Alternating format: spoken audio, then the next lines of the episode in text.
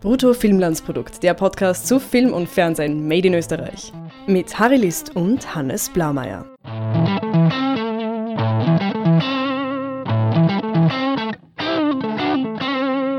Hallo Hannes. Hallo Harry.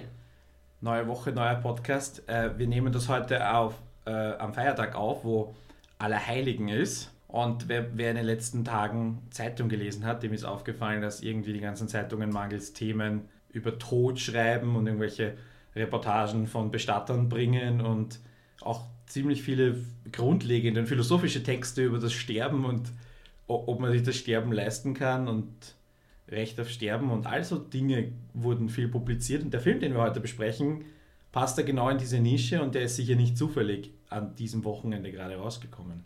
Genau, richtig. Wir sprechen heute über stille Reserven, in dem die Toten eben nicht in Frieden ruhen dürfen. Wobei sie ruhen ja schon, also ich meine, das ist die. Aber nicht in Frieden. Ach, nicht in Frieden im religiösen Sinne, nicht in Frieden, aber ja. Genau, also worum geht's? Ähm, stille Reserven zeichnet eine dystopische Vision von Wien im Jahre 2037.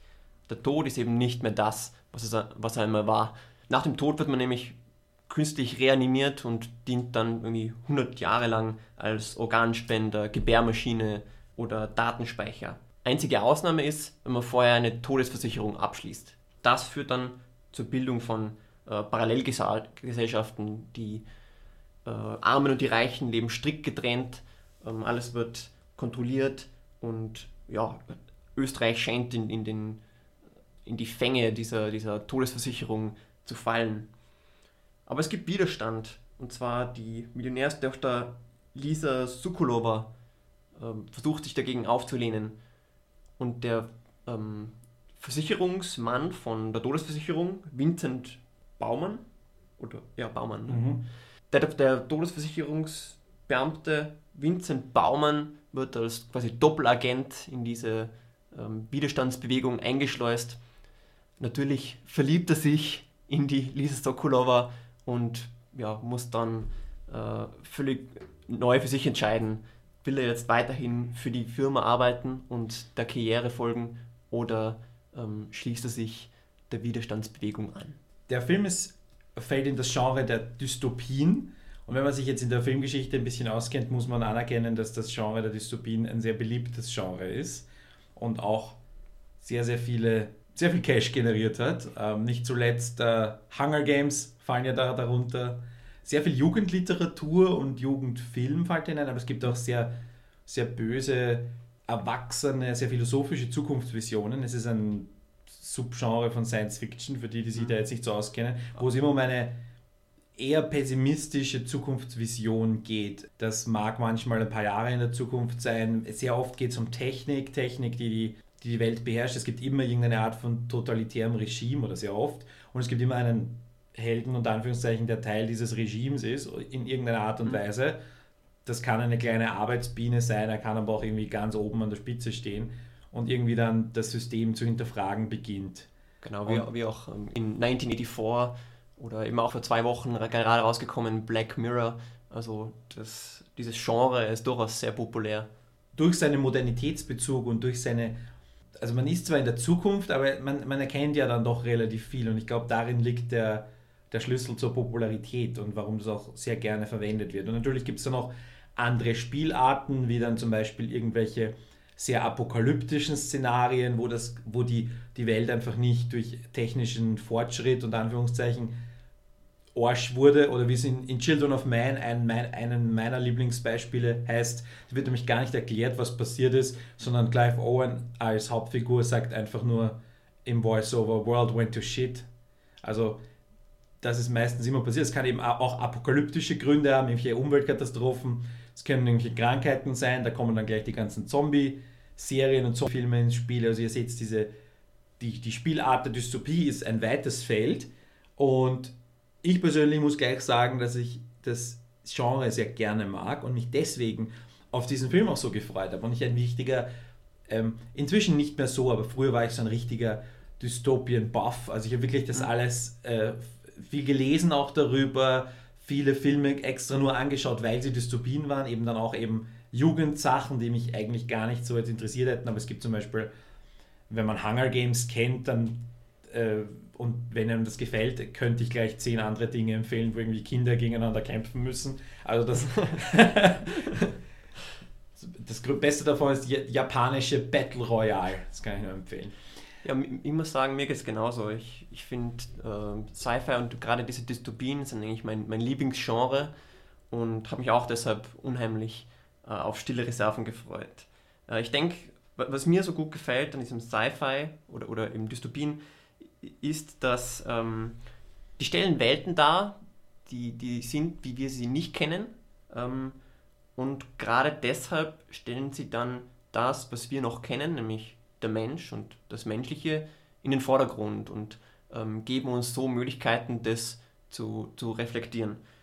Ähm, ich denke deshalb, dass eben dieses, diese menschliche Komponente ähm, das emotionale Herz dieser Geschichten sind. Und äh, Valentin Hitz, der Autor und Regisseur von Stille Reserven, denkt ebenfalls so. Ähm, er stellt ja auch eine, eine Liebesgeschichte ins Zentrum dieser dystopischen Geschichte. Gleichzeitig muss ich sagen, das ist auch der Grund, warum mir Stille Reserven leider gar nicht gefallen hat. Trotz meiner großen Vor Vorfreude, weil für mich die Liebesgeschichte einfach gar nicht funktioniert hat. Wir werden dann im, im zweiten Teil werden wir dezidiert und genau über die Handlung reden. Und ich möchte auch gleich vorausschicken, ich weiß noch nicht, wie weit ich das dann tun werde, aber Stille Reserven, es wäre möglich, den Film zu zerlegen. Dadurch, dass es ein, eine Zukunfts-, ein Zukunftsentwurf ist und in gewisser Weise halt einfach eine, auch eine Fantasie ist, ähm, gibt es einfach genügend Angriffspunkte. Das soll aber jetzt niemanden davon abhalten, sozusagen, wer, wer auf absolute Logik steht, ist natürlich im Science Fiction immer falsch aufgehoben. Ähm, oder überhaupt im Kino eigentlich falsch aufgehoben. Aber der Film hat schon auch äh, Punkte, die ich jetzt nennen möchte, warum man ihn sich eventuell doch anschauen sollte. Und mein größtes Plusargument ist die Optik. Der Film ist für österreichische Verhältnisse außergewöhnlich. Und es gibt äh, viel zu wenig. Man muss jetzt schon fast wieder sagen, es gibt, also es gibt oft dieses, äh, diese Aussage, ja, es gäbe zu wenig Genre-Kino und ich weiß eigentlich gar nicht genau, was die Leute, die das sagen, immer damit meinen. Aber jetzt irgendwie so im Groben kann man sagen, es gibt definitiv zu wenig Science Fiction mhm. in Österreich ja. und in Europa generell. Das kann man jetzt lang und breit äh, auswalzen, warum das so ist und philosophieren, welche kulturellen Hintergründe das hat. Tatsache ist einfach, es ist teuer und es wird unter anderem deswegen zu selten gemacht. Stille Reserven war kein billiger Film, hat natürlich ganz viel Filmförderung gebraucht aus drei verschiedenen Ländern. Die Schweiz war auch diesmal dabei. Ähm, und dieses Budget wird verwendet und man sieht es und das macht den Film ein bisschen außergewöhnlich, weil es eben kein Gegenwartsfilm ist, wo man einfach nur bestehende Gebäude abfilmen muss, sondern man hat sich wirklich was überlegt. Ja, ich fand ihn auch wunderschön. Ähm, mir gefällt diese Noir-Ästhetik, also ähm, ganz große Teile des Films sind eben in Schwarz und Weiß äh, gehalten, ähm, wobei Weiß eben quasi für die Technologie oft steht und, und Schwarz halt ähm, um, um, um, die, um die Atmosphäre der Dystopie zu erhöhen. Äh, viele Szenen spielen bei Nacht. Ähm, ja, wunderschön und auch also vom, vom Set-Design, diese, diese futuristischen Büros, ähm, wie man da scheinbar eigentlich für, für nicht sehr viel Geld wirklich fabelhafte Bilder auf dem Bildschirm mhm. ähm, gezaubert hat. Das hat mich schon sehr beeindruckt. Und auch die Special Effects, also in, was weiß ich, von diesen ID-Karten und, und ID-Levels und so weiter, habe ich eigentlich so gut wie makellos gefunden. Also die, die Immersion hat für mich äh, wunderbar geklappt. Der Film läuft seit vergangenen Wochenende im Kino, wird sicher noch ein bisschen zu sehen sein. Äh, unbedingt anschauen. Jetzt brauchen wir eine Note. Wie viele Punkte von 1 bis 10 gibst du dem Film? Ah, ich glaube, ich gebe ihm äh, vier Punkte von 10. Okay. Wofür hast du was abgezogen?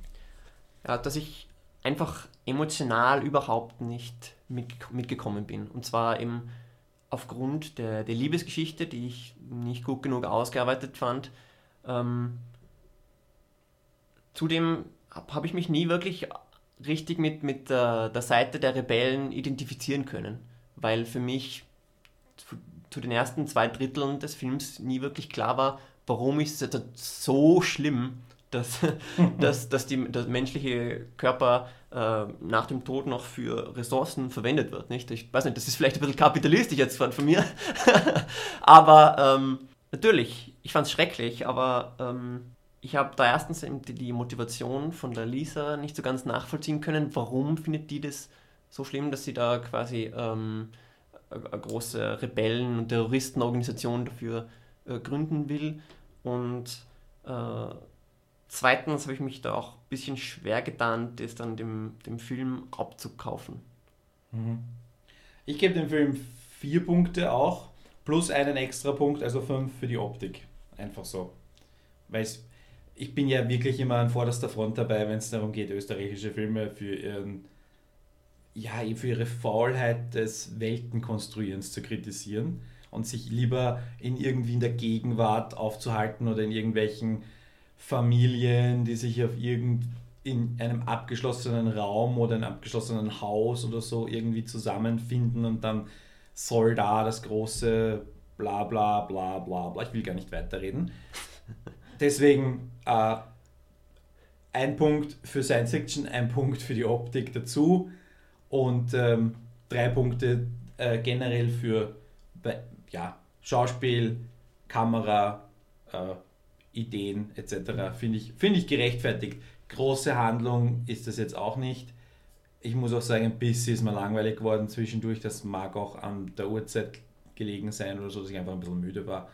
Aber sowas versuche ich dann eh nicht mit einzurechnen. Na, bei mir war der extra Punkt für die, die Ambition von Valentin Hitz schon dabei. Ähm, ich fand es an, an der Umsetzung ist es für mich dann leider gelegen. Dann werden wir jetzt ein bisschen genauer in die Handlung eintauchen. Vielen Dank fürs Zuhören bis hierher. Und schön, dass ihr noch da seid.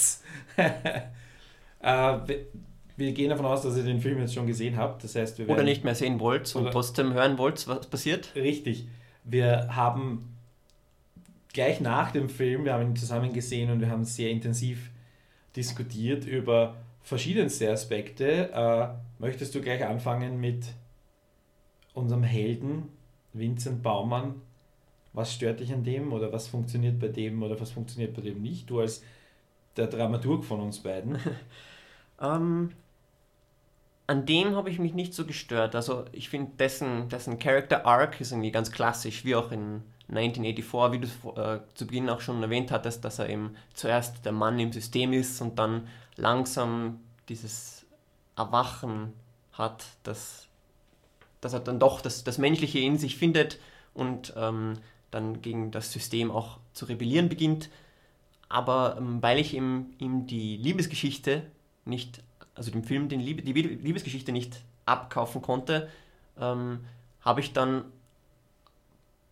war ich dann nicht so sehr von ihm begeistert, einfach weil, weil ich nicht ganz verstanden habe, warum er jetzt für diese Frau da alles aufgibt, was ihm vorher lieb und teuer war.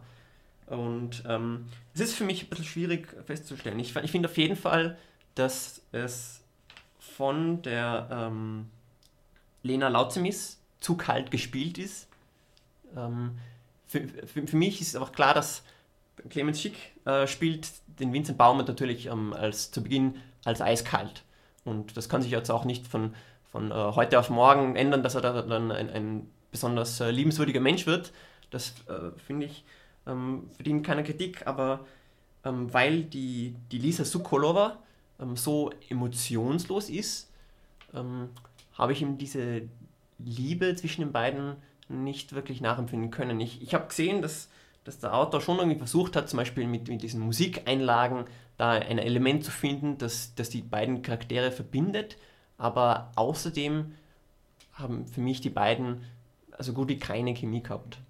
Ich meine, es ist eine kalte, kalte Welt. Insofern, dass die Menschen sich dann irgendwann vielleicht daran anpassen, ist jetzt nicht so komplett aus aus der Luft gegriffen. Ja, aber die Rebellen sind ja eben genau die, die nicht genau. Das sagen recht. Also die Rebellen sind ja bis auf die Lisa ja auch ohne Namen und ohne sonstige Charakterisierung. Die sind einfach nur so rund um die Lisa halt herum. Mhm. Ähm, haben da ihre Bar als Stützpunkt, wo die Lisa auch irgendwie als Sängerin arbeitet. Also für mich hat wirklich wenig funktioniert jetzt in diesem in dieser Struktur, die ich so gewohnt bin. Und natürlich muss man jetzt nicht immer das Gleiche liefern, also das erwarte ich ja gar nicht und will ich auch gar nicht. Mhm. Aber da hat es an sehr vielen Ecken gemangelt. Und wenn du sagst, ähm, die Lisa war jetzt so kalt oder generell waren die Schauspieler so kalt, ich habe das gestern, glaube ich, äh, wie habe ich es genannt, altes Geld-Syndrom oder so. Ja. Also, dass man aus der, das aus einer abgehobenen Kälte, dass das irgendwie cool ausschauen soll und dass man das als Stilmittel einsetzt. Es hat für mich bei altes Geld schon nicht funktioniert, obwohl das halt da ging es darum, irgendwie die Welt der Reichen auszudrücken. Mhm. Hier geht es jetzt darum, diese dystopische Welt auszudrücken ähm, und wo es einfach nicht viel zu lachen gibt und irgendwie ist dort niemand happy und selbst die, die gute Jobs im System haben, haben irgendwie nur Leistungsdruck und keine, äh, keine, keine wirkliche Lust am Job. Weil du könntest ja davon ausgehen, dass wenigstens die Elite Spaß dabei hat, mhm. die, sich die Elite zu sein. Also das wäre jetzt nicht komplett unlogisch. Aber in dieser Welt ist es halt so, äh, ja. Und dann hat für mich nicht ganz funktioniert, es gibt diese eine Firma. Und dieses, ist diese eine Firma jetzt gleichzusetzen mit dem Staat? Das ist für mich schon immer wichtig, weil eine einzelne Firma kann ja innerhalb eines völlig normal funktionierenden Staates trotzdem so eine Rolle ausüben, so eine mächtige Rolle ausüben.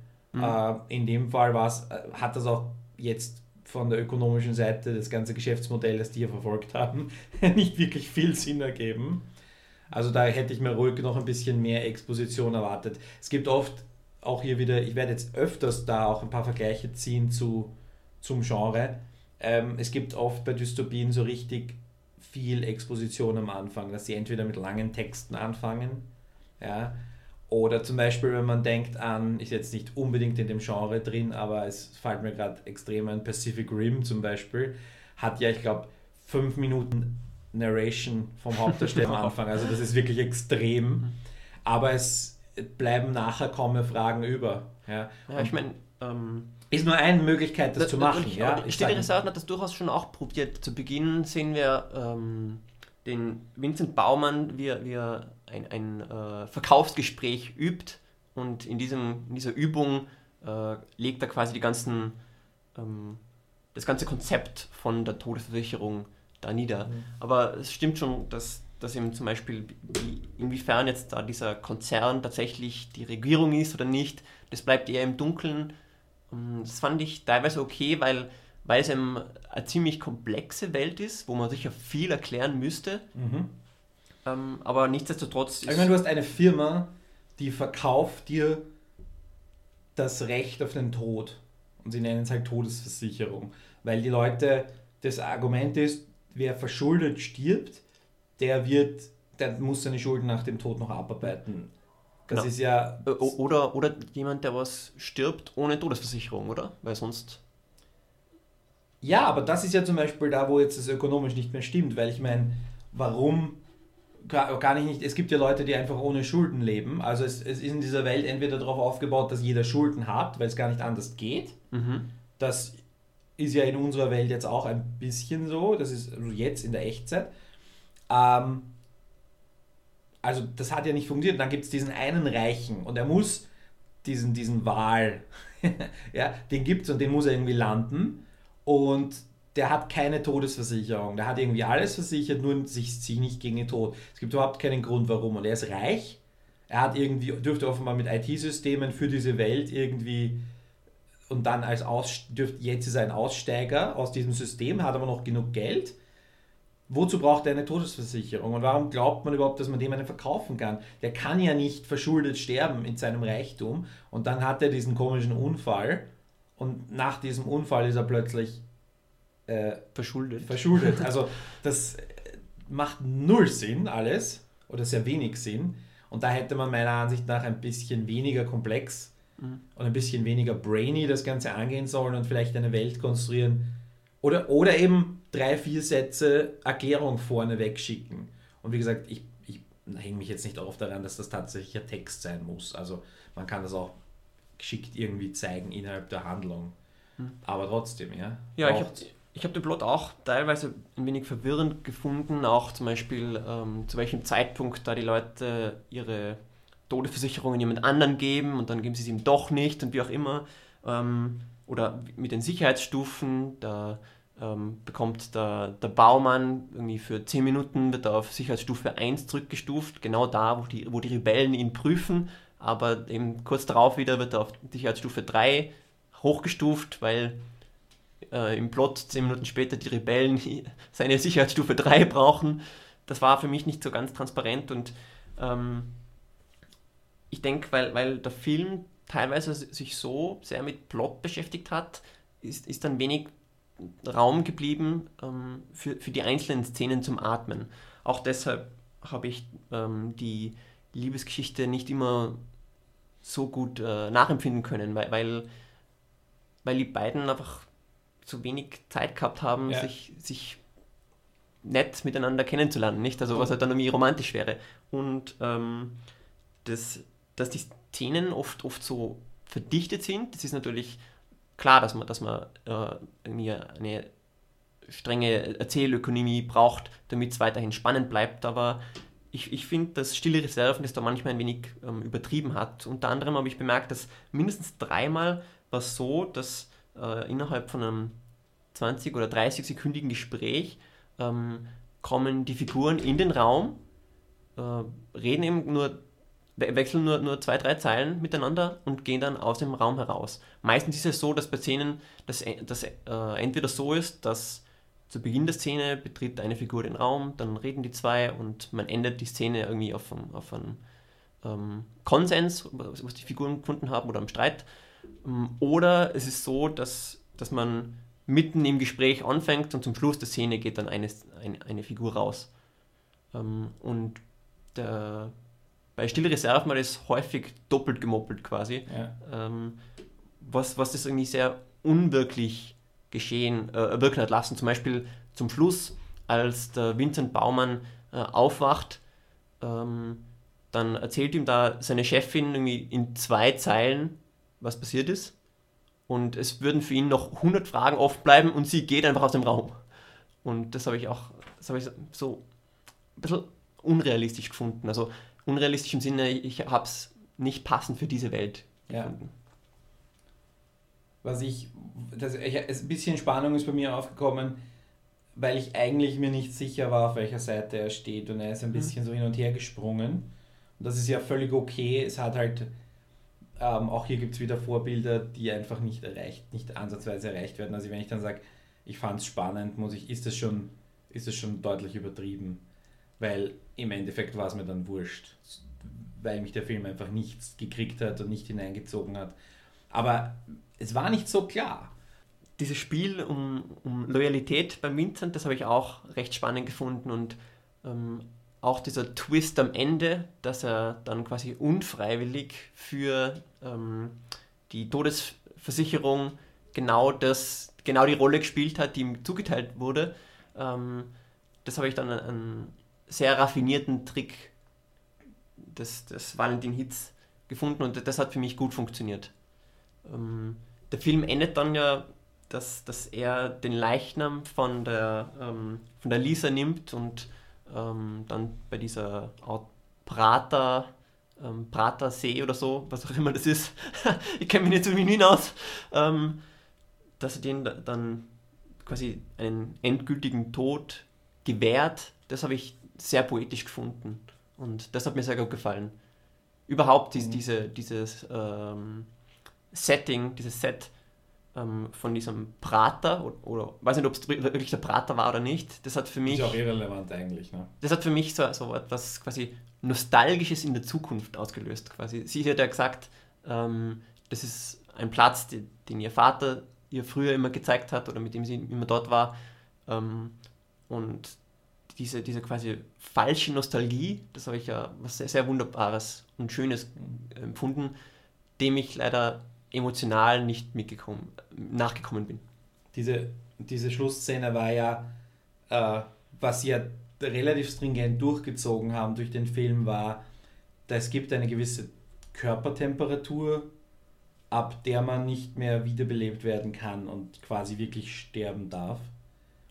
Und die, äh, wenn ich, diese Guerilla-Gruppe da oder diese Aufständischen oder Rebellen, wenn die da jemanden quasi Sterbehilfe leisten wollen, dann packen sie die Person ein, nehmen sie mit und hoffen sie irgendwo auskühlen zu lassen und werden dann immer entdeckt. Und das, am Anfang fand ich das witzig, dass es da, es ist die Rettung nämlich, ja. die hochmilitarisierte Rettung, die äh, dann kommt und, und dich davon, die davon abhält, die Leute umzubringen oder wegzubringen, um irgendwo auszukühlen. Und was er ja tut am Schluss ist, er geht mit ihr in der Nacht in einen kalten See und mhm.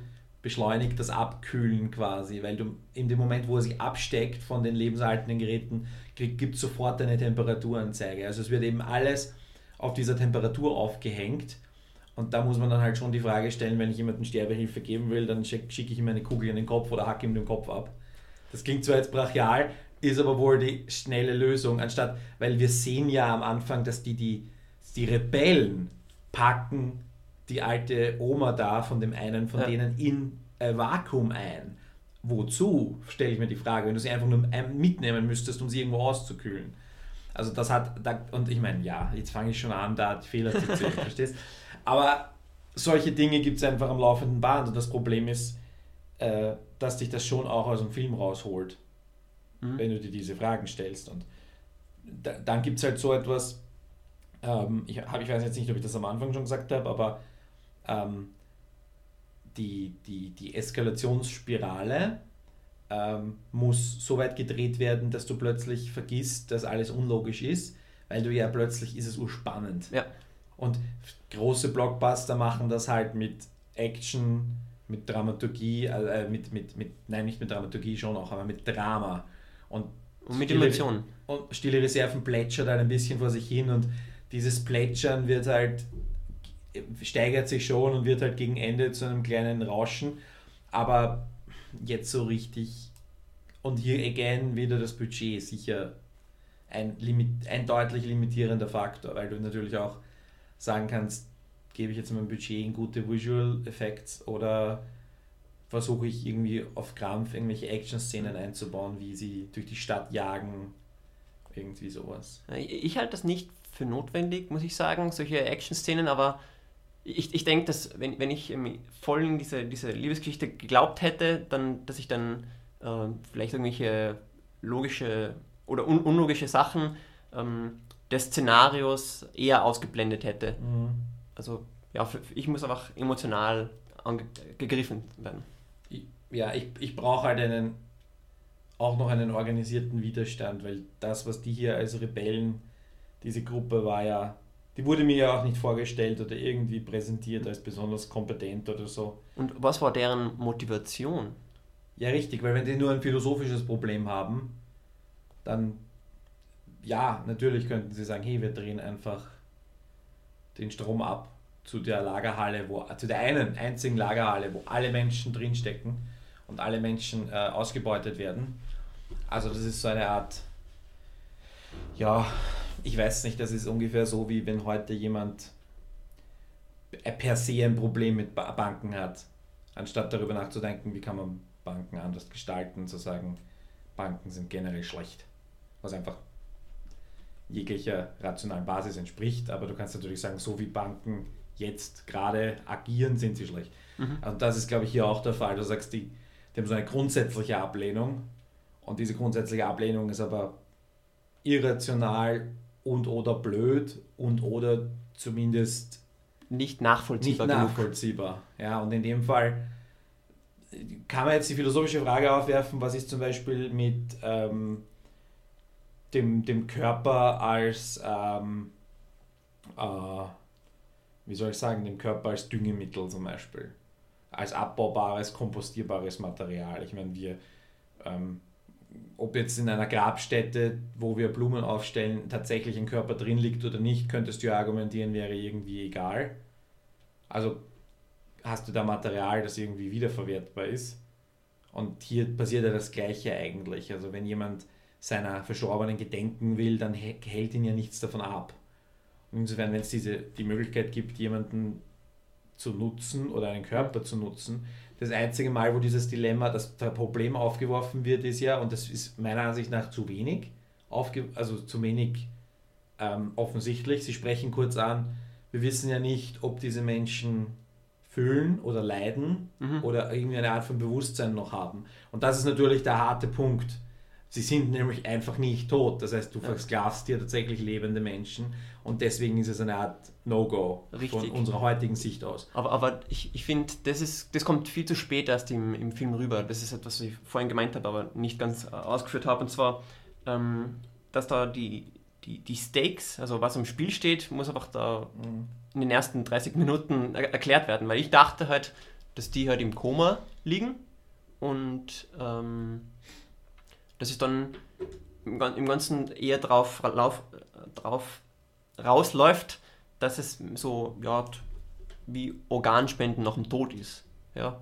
Etwas, was man, ähm, was nicht vielleicht jeder, jeder mag, aber was einfach rational ist dass also nicht rational ist, aber, aber ähm, ja. was, was, was, ja. was einfach quasi eine, eine logische Verwendung ist von, von körperlichen Kapazitäten. Und ich meine, wenn man tot ist, dann ist man tot. Ja, und vor allem, es gibt ja auch ähm, hier in der westlichen Welt zum Beispiel Punkte Organspenden.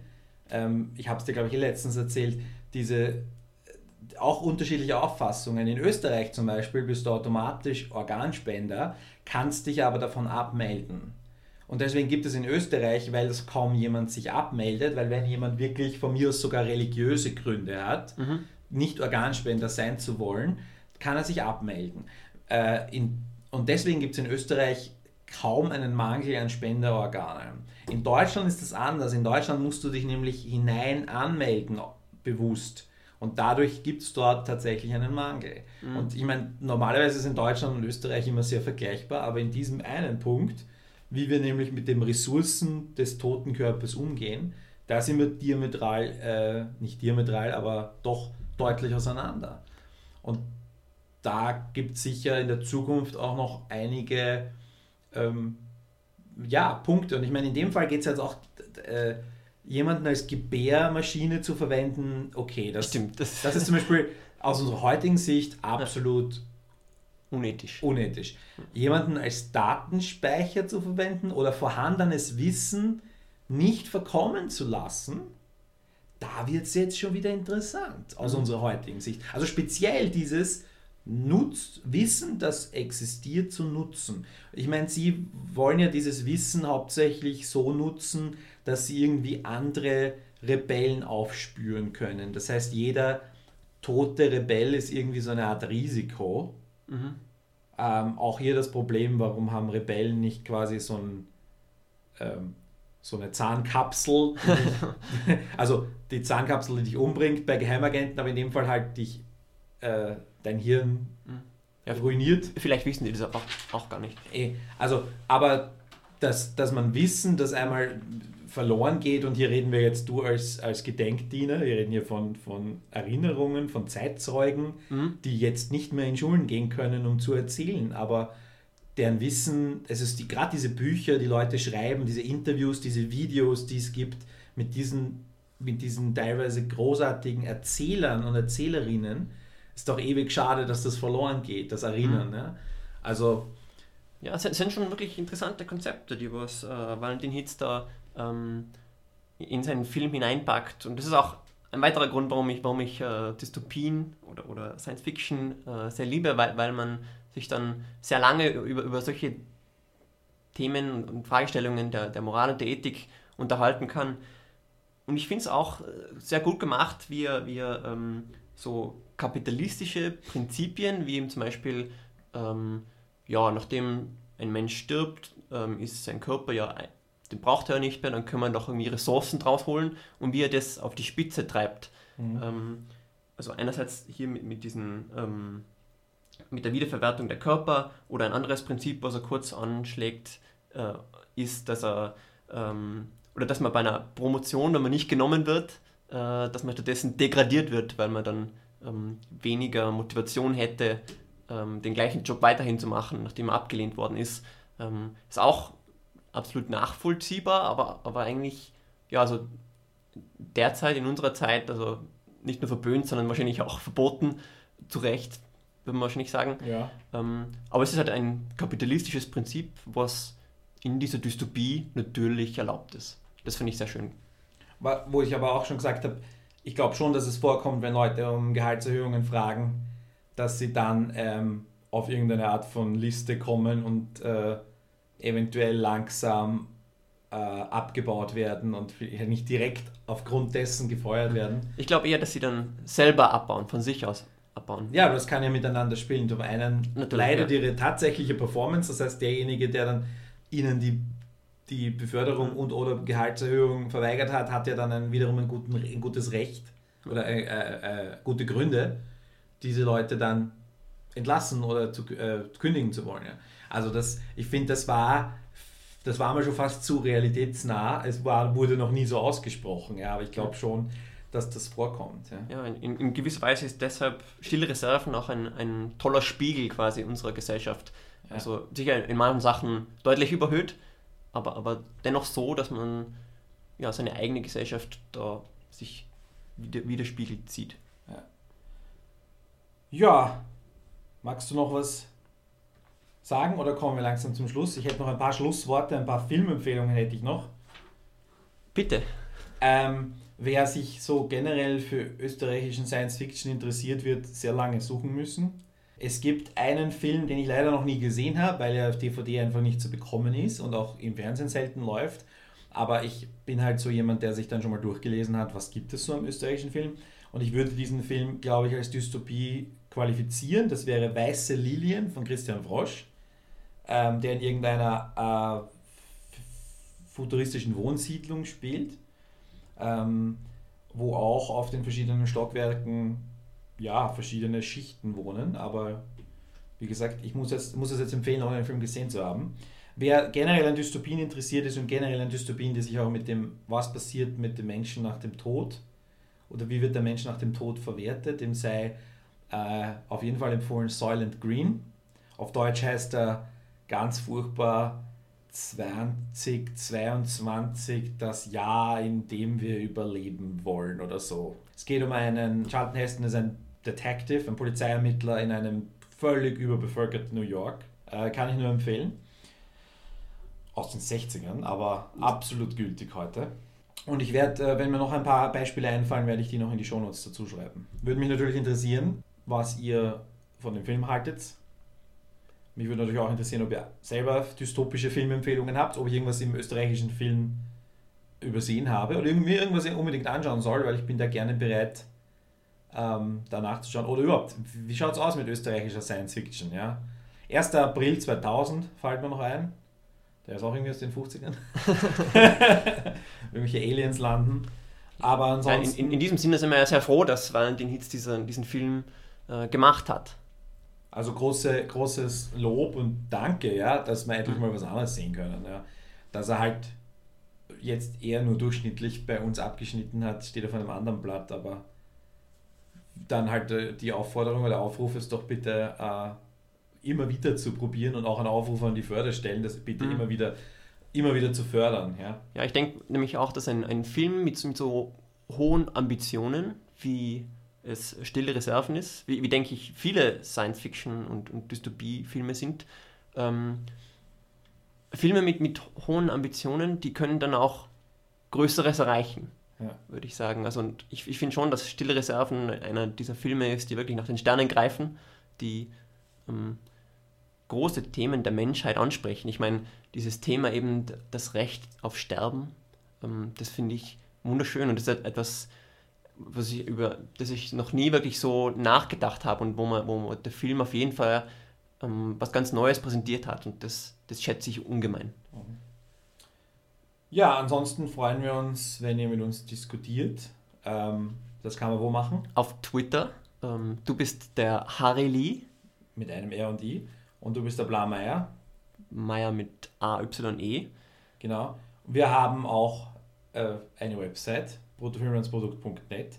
Wir freuen uns über Kommentare unter dem Artikel oder auf E-Mails und äh, noch ein paar Möglichkeiten stehen auf der Website, wie ihr mit uns in Kontakt treten könnt.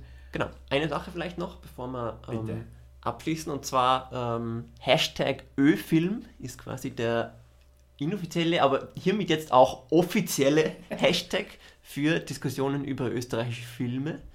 Genau. Und wir haben das auf unserer Website auch verlinkt. Äh, die meisten Tweets oder 99% der Tweets sind eh von uns beiden im Moment noch. Aber wir hoffen, dass sich das bald ändert. Wir starten jetzt die, The Movement. The Movement. ähm, ja, bis zum nächsten Mal. Passt, bedenk.